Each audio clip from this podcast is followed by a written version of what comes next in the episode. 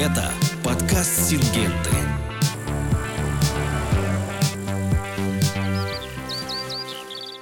Здравствуйте, меня зовут Иван Безбородов, я менеджер по цифровому маркетингу и ведущий подкаста Сингента.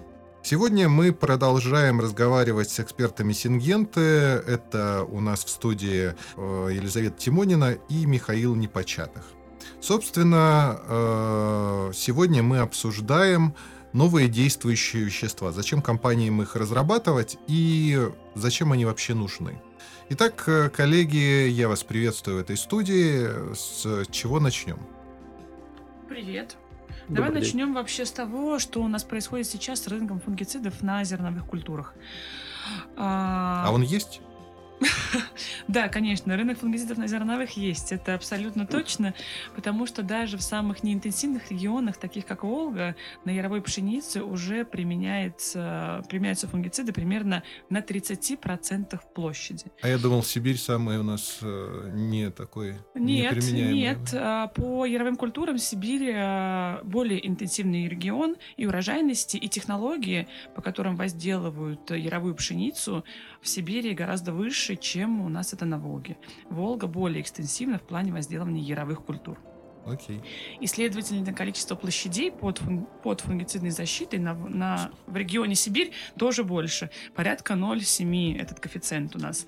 При этом хочется отметить, что такие интенсивные регионы, как юг и центр, у нас с вами уже количество обработок э, это одна стабильная обработка, в части хозяйств это две, а в каких-то уже и три.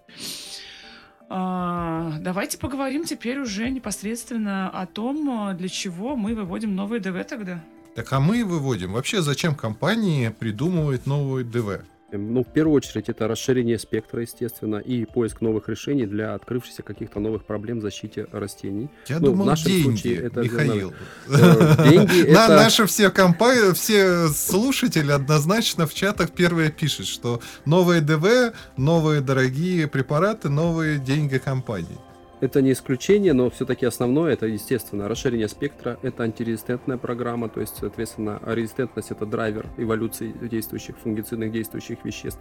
Также токсикологические характеристики, потому что современное сообщество предъявляет все новые и новые, более жесткие требования к пестицидам и к их токсичности. Соответственно, мы выводим все более и более новые химические классы, новые действующие вещества с более при- приемлемыми токсикологическими характеристиками. Это тоже Соответственно, а, а также, чтобы ну, быть конкурентоспособными на рынке, потому что э, зачастую...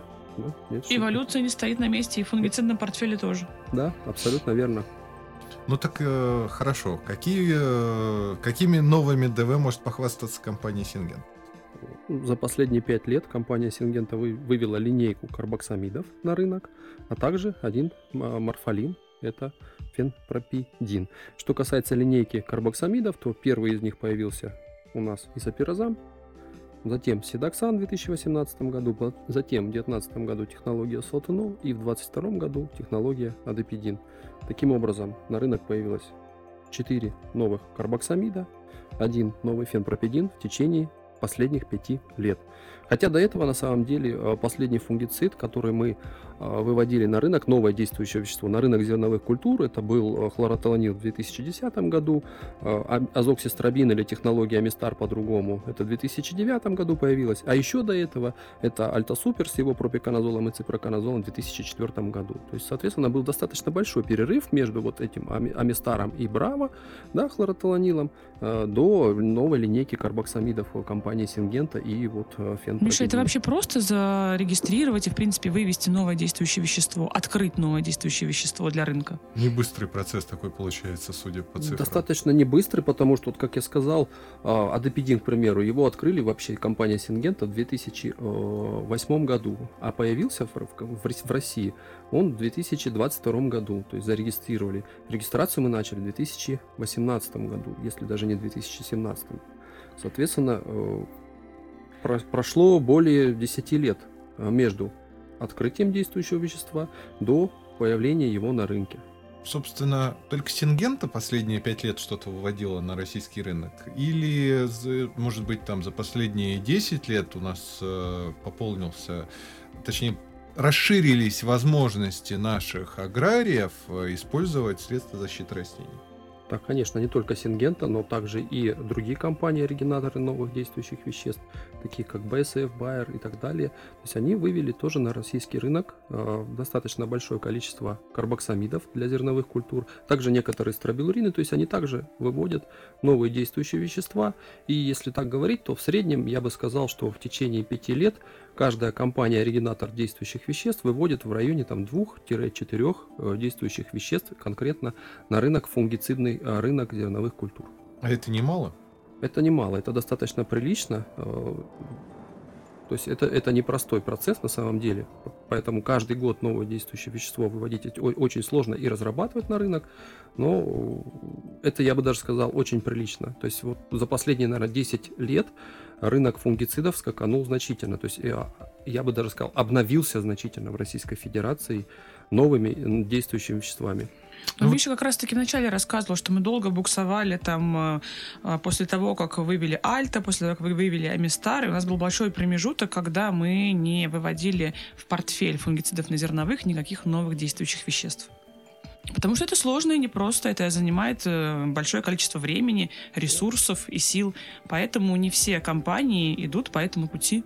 А вообще какие классы фунгицидов чаще всего используются? То есть не, э, скорее всего, ну вот страна у нас большая, теперь получается действующих веществ много кто-то у нас э, одними и теми же веществами э, продолжает работать с продуктами там из года в год, кто-то на, за новинками гонится. А, что как говорится, среднее по больнице. Но если говорить в принципе про классы, то, само собой, львиную долю у нас сейчас посевов зерновых культур обрабатывают триазолами, потому что это уже сформированный рынок, это то, к чему наши аграрии привыкли, но при этом за последние три года очень сильно скаканул э, процент применения стробилуринов. То есть сейчас уже наши клиенты понимают, для чего им нужны продукты, которые могут не только лечить, но и дополнительно давать ту физиологию, о которой мы с вами до этого говорили. Разве дело не в деньгах? Может, просто они подешевели? А, нет, дело не в деньгах, дело в отдаче. Дело в том, что когда ты работаешь триазолом непосредственно а, по зерновым культурам, и у тебя не, нет никаких болезней, то отдача от применения этого продукта, она минимальна. В то же время, если ты работаешь такими продуктами, которые относятся к карбоксамидам или к стробилуринам, то у тебя даже в случае, когда нет развития заболеваний на поле, все равно увеличивается, ну, не шанс, скажем так, а тебе гарантировано возврат от инвестиций, которые ты вложил в эти продукты за счет именно их физиологического действия, которое идет дополнительно к фунгицидным фермеры, я бы сказал, что это заметили, они это почувствовали, и, соответственно, они стали э, переключаться с применения карбендазимов или бензиминдазолов, наверное, да, и триазолов на стробилурины, на карбоксамиды, на амины, то есть на новые химические классы. Но в первую очередь в большей степени с действующих веществ – без физиологического эффекта на физиолог... действующие вещества с физиологическим эффектом. Собственно, вывод новых ДВ, он как-то влияет на то, чтобы э, избежать резистентности?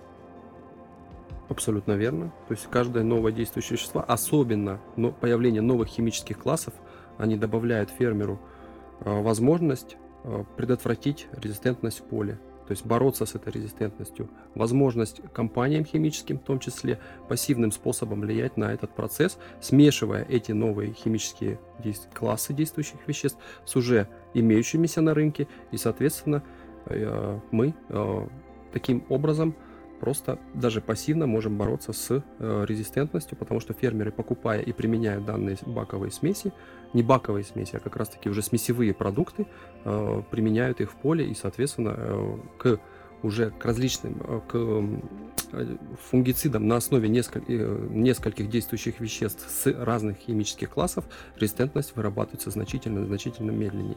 То есть достаточно сложно преодолеть этот барьер, где мутировавшие формы будут выживать. Угу. А, Подписывайтесь на подкаст Сингенты на самых популярных и доступных в России подкаст-платформах. Пишите вопросы нашим экспертам в комментариях в Телеграм или ВКонтакте. Мы обязательно на них ответим оперативно там же. И, возможно, еще используем эти вопросы и ответим, подробно расскажем в следующих наших подкаст-выпусках. Коллеги, мы заканчиваем этот выпуск подкаста о новых действующих веществах и вообще о выводе действующих веществ на рынок. Спасибо, что поделились своими знаниями с нашими слушателями и пришли в эту студию. Спасибо за вопросы. Спасибо, Иван. Все выпуски доступны на нашем сайте сингента.ру и подкаст-платформах. До новых встреч!